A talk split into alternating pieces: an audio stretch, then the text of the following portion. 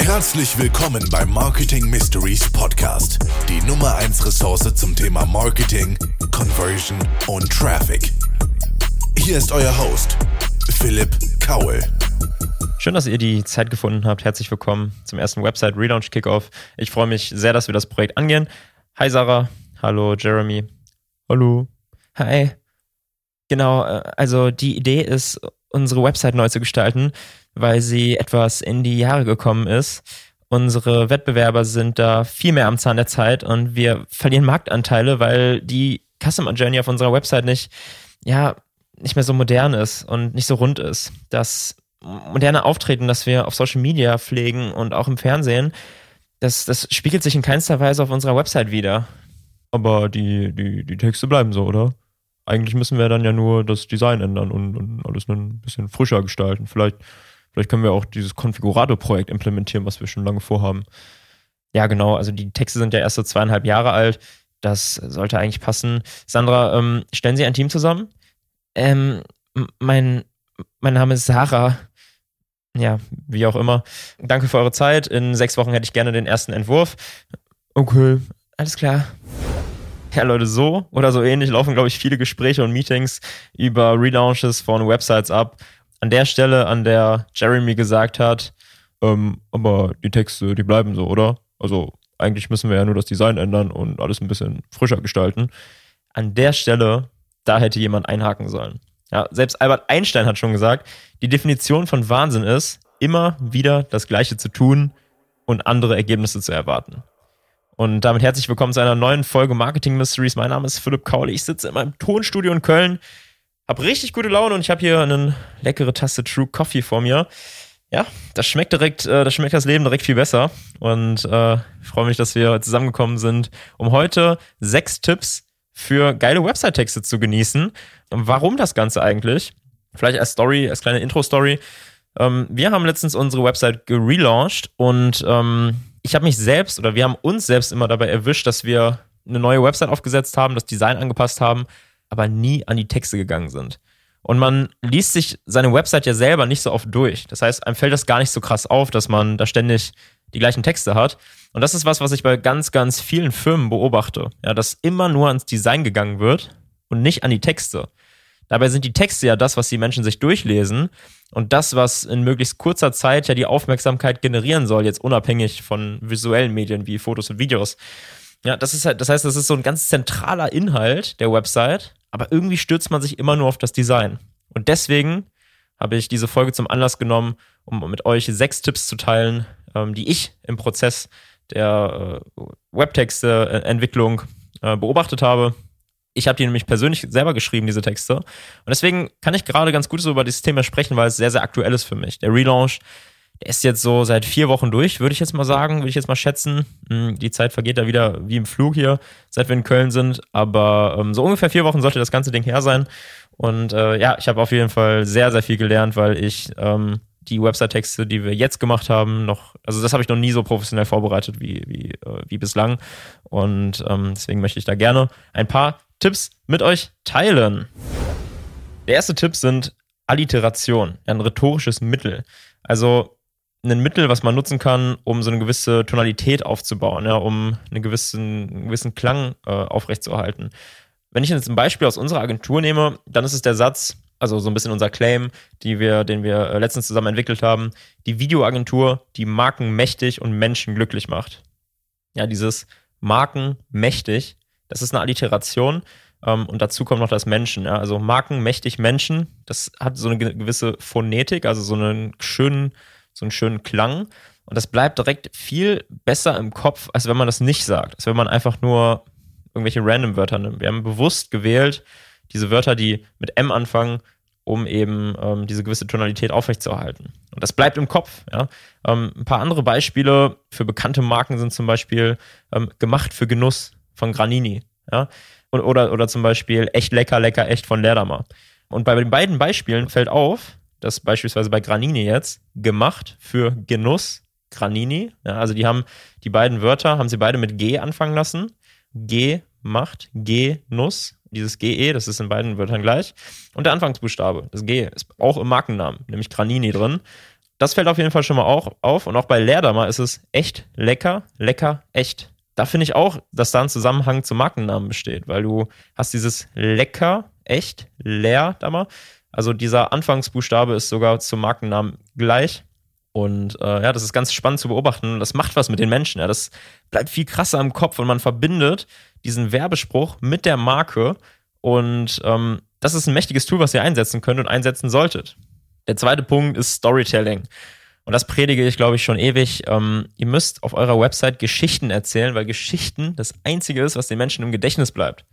Ja, ganz einfach. Also versucht ein kreatives Storytelling für eure Firma zu entwickeln. Ja, da müsst ihr dann auch einfach mal eine Grundsatzdiskussion mit euch selber führen und mit euren Mitarbeitern führen und überlegen, ja, was, was machen wir denn eigentlich? Was können wir überhaupt vermitteln und wie kann die Geschichte aussehen, die wir den Menschen erzählen möchten?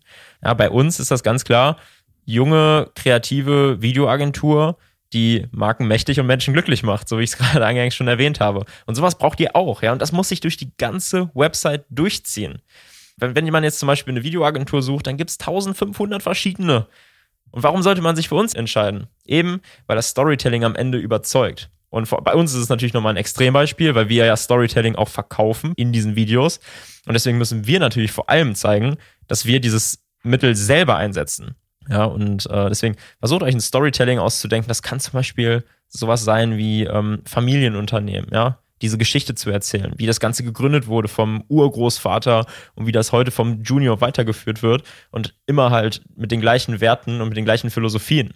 Es kann aber auch das Startup sein, was sich mit Nachhaltigkeit beschäftigt und ähm, den Klimawandel aufhalten möchte. Ja, ein ganz, ganz mächtiges Storytelling, weil das so eine Gemeinschaftsmission irgendwie ähm, aufbaut. Ja, wenn man auch so eine Mission mit dem Kunden zusammen aufbaut, kann auch sehr, sehr gut funktionieren. Ja, dass man sagt, man möchte bis zu dem und dem Jahr klimaneutral werden. Das machen gerade ganz viele Unternehmen, das beobachte ich ganz oft.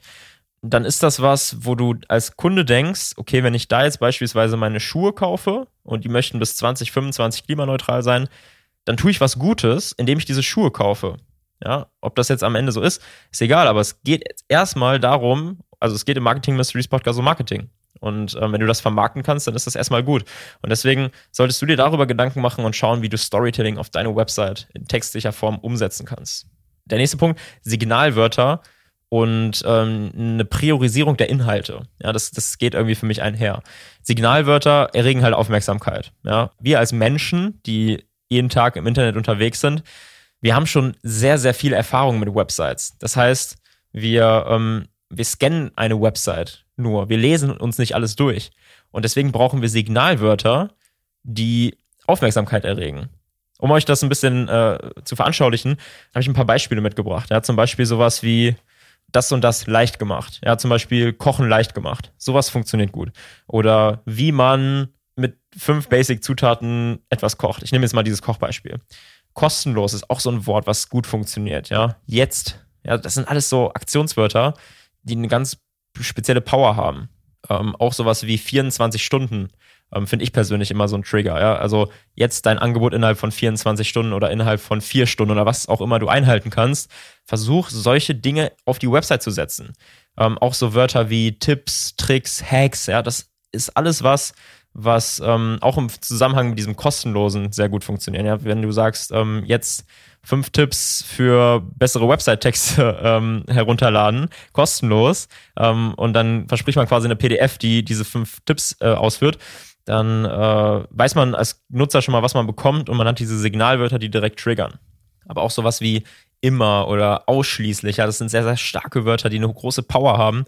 Oder sowas wie Heilung. Ja, das sind einfach nur mal so ein paar Beispiele, dass ihr, mal, dass, dass ihr das mal gehört habt. Ähm, könnt ihr auch googeln und da eine lange Liste finden, also gehe ich mal von aus, ähm, mit Signalwörtern für Websites und äh, hat einen ganz, ganz großen marketingpsychologischen Aspekt. Und äh, das ist eigentlich auch eine ganz gute Überleitung ähm, in diesen äh, Prioritätspunkt, nämlich wenn wir eine Website betrachten, dann funktioniert diese Website eigentlich wie so ein Trichter. Also am, am Anfang kommen auf die Homepage ganz viele Leute rein, dann gibt es einen Trichter, nämlich die Länge der Website. Und unten, da wo ihr meistens dann den Call to Action habt, da kommen gewisse Leute raus. Nicht mehr alle, weil viele verliert ihr.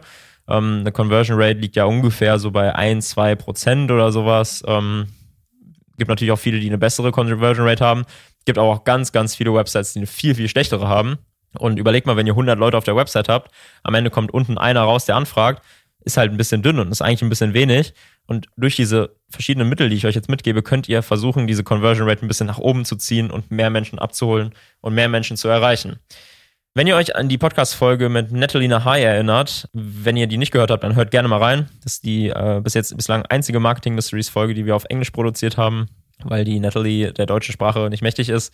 Ähm, aber ist bei Marketing Mysteries Podcast natürlich kein Problem. Wir stellen uns dann einfach darauf ein und äh, möchten natürlich auch äh, ja, gute Tipps ähm, von Menschen bekommen, die kein Deutsch sprechen. Und äh, das sollte man immer, immer mit berücksichtigen. Dann hat sie damals erzählt, und das ist mir in Vorbereitung auf diese Folge wieder aufgefallen, dass Menschen eine Website nach diesem F-Shape-Pattern scannen. Ja, nach, nach so einer F-Form, wie der Buchstabe F. Ja, das bedeutet ein Strich nach unten, zwei Striche rechts zur Seite. Was bedeutet das? Das bedeutet, wie gesagt, wir haben viel, viel Erfahrung mit Websites und wir lesen uns nicht mehr alles durch. Wir brauchen, wenn wir eine Website besuchen, im Schnitt 4,4 Sekunden für 100 Wörter. Ja, anders gesagt bedeutet das, wir lesen uns nur jedes fünfte Wort durch. Und das ist so, wie wenn wir ein Buch überfliegen. Und deswegen brauchen wir einerseits diese Signalwörter, die uns aus diesem Scan-Modus in den Lesemodus bringen. Ja, dass wir uns Inhalte dann wirklich auch durchlesen, uns darauf konzentrieren und nicht so, wie wenn man irgendwie auf der Autobahn unterwegs ist als Beifahrer und man liest sich ein Buch durch und man hat irgendwie zehn Seiten gelesen ähm, und merkt auf einmal, oh, äh, habe ich die letzten zehn Seiten eigentlich gelesen oder habe ich eigentlich an irgendwas anderes gedacht? und dann muss man wieder ein paar Seiten zurückblättern und weiterlesen und man hat irgendwie zehn Seiten gelesen ähm, und merkt auf einmal, oh, äh, habe ich die letzten zehn Seiten eigentlich gelesen oder habe ich eigentlich an irgendwas anderes gedacht? und dann muss man wieder ein paar Seiten zurückblättern und weiterlesen. Genau so ist es auch bei einer Website.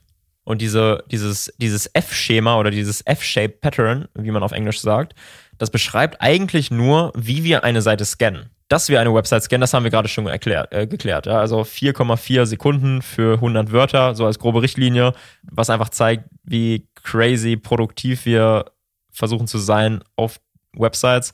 Ist schon verrückt. Aber wie wir Seiten scannen, das müssen wir jetzt noch besprechen. Und zwar nach diesem F-Muster. Das heißt, wir lesen erstmal ähm, die äh, Vertikale. Wir schauen uns erstmal die, die, die Seitenleiste an, schauen uns dann das Menü an ähm, und lesen quasi so wie in so einer F-Form die Website und versuchen so alle wichtigen Inhalte zu scannen, weil man ja in der Regel diese Navigationsleiste oben hat. Viele sagen an der Stelle dann schon, okay, interessiert mich nicht, ich bin raus oder schauen sich dann eben die Website weiter an und dann habt ihr genau das erreicht, was ihr erreichen möchtet. Also versucht da viele Trigger zu setzen, versucht die Überschriften catchy zu gestalten und eben diese Signalwörter zu nutzen, die ich euch gerade vorgestellt habe. Versucht auch Design und Texte nicht getrennt zu betrachten, sondern das in ein homogenes Gesamtergebnis einzupacken. Ja, das bedeutet, wenn ihr als Beispiel ein Element auf der Website habt, ähm, das kennt man ganz oft, so eine Leistungsübersicht für eine Software. Ja, und ihr habt Paket S, ihr habt Paket M und ihr habt Paket XL. Ähm, und ihr habt das in so einer Tabelle äh, aufgelistet. Ähm, bestimmt wisst ihr, was ich meine. Da müsst ihr darauf achten, dass die Texte, die in dieser Tabelle sind, ungefähr gleich sind. Ja, dass das vom Design halt einfach passt. Und genauso wie wenn ihr so einen Dreier-Split-Ansicht von irgendwelchen ähm, Kästen habt, wo ihr Leistungen oder Produkteigenschaften oder so auflistet, dann müsst ihr auch da schauen, dass nicht der eine Baustein und dieses eine Quadrat 100 Zeichen hat und das andere 250, ja, weil das sieht ganz, ganz komisch aus dann. Also versucht schon bei der Textentwicklung daran zu denken, wie wird am Ende das Design sein, das Design sein und ähm, daraufhin eben mal die Texte auch so abzustimmen, dass sie von der Länge auch gut passen. Der nächste Tipp, Struktur. Ja, man, man muss sich ja vorstellen, dass äh, wenn man mit so einer Website auch ranken möchte und bei Google gefunden werden möchte und eine positive Nutzererfahrung für ähm, einen Algorithmus darstellen möchte, ähm, da muss man sich klar machen, dass es Algorithmen sind, die diese Website crawlen und scannen. Und so ein Algorithmus ist eben kein Mensch. Der kann sich nicht eine Website anschauen und sich bei jeder Website irgendwie neu einstellen. Die sind durch KI schon sehr, sehr intelligent, diese Algorithmen. Aber trotzdem ist es wichtig, dass man den Algorithmus Arbeit abnimmt, indem man eine Struktur gibt. Ja, und das funktioniert am besten über zwei Möglichkeiten. Zum einen funktioniert das über die Überschriftstruktur. Das heißt, ihr habt am Anfang eine Überschrift. Man nennt die in der Regel im Fachjargon H1, weil das die Headline 1 ist. Diese Headline 1, die gibt es genau einmal auf jeder Seite. Das ist ganz, ganz wichtig. Wenn ihr keine H1-Überschrift habt, dann bekommt ihr Punktabzug für Struktur. Wenn ihr mehrere H1-Überschriften habt, dann bekommt ihr Punktabzug für Struktur. Das heißt, ihr braucht eine H1. Dieser H1 sollte auf jeden Fall kurz sein. Ja, die sollte das Keyword beinhalten, auf das ihr ranken möchtet. Zum Beispiel Videoagentur Köln. Und wie gesagt, die darf es nur einmal auf der Website, äh, auf dieser einen Unterseite geben. Dann habt ihr eine H2, also so eine Sub-Headline, ohne dass da irgendein Fließtext oder so dazwischen ist diese H2, die kann es öfter auf der Website geben. Ja, weil das müsst ihr euch das vorstellen wie so eine Gliederung in einer, in irgendeiner Facharbeit oder so. Ja, also am Anfang hat man das erste Thema, dann hat man so eine Unterthema und so eine Untergliederung. Und so muss man sich eine Website aufbauen, damit der Algorithmus das gut crawlen kann. Nach der H2 kann auch noch eine H3 oder eine H4 kommen und dann kann auch wieder eine H2 und wieder drei H3s kommen. Das könnt ihr dann einfach so strukturieren, wie ihr das haben möchtet, aber denkt immer dran, dass ihr diese Struktur braucht, um belohnt zu werden und um Strukturpunkte zu bekommen. Und das wird immer wichtiger. Ja? Nicht nur die Seitenladezeit wird immer wichtiger für Google, auch diese strukturellen Aspekte werden immer wichtiger, damit eure Seiten als nutzerfreundlich eingestellt werden. Und das ist eine wunderbare Überleitung zum letzten Punkt dieser Folge, nämlich zu dem Punkt Verlinkungen.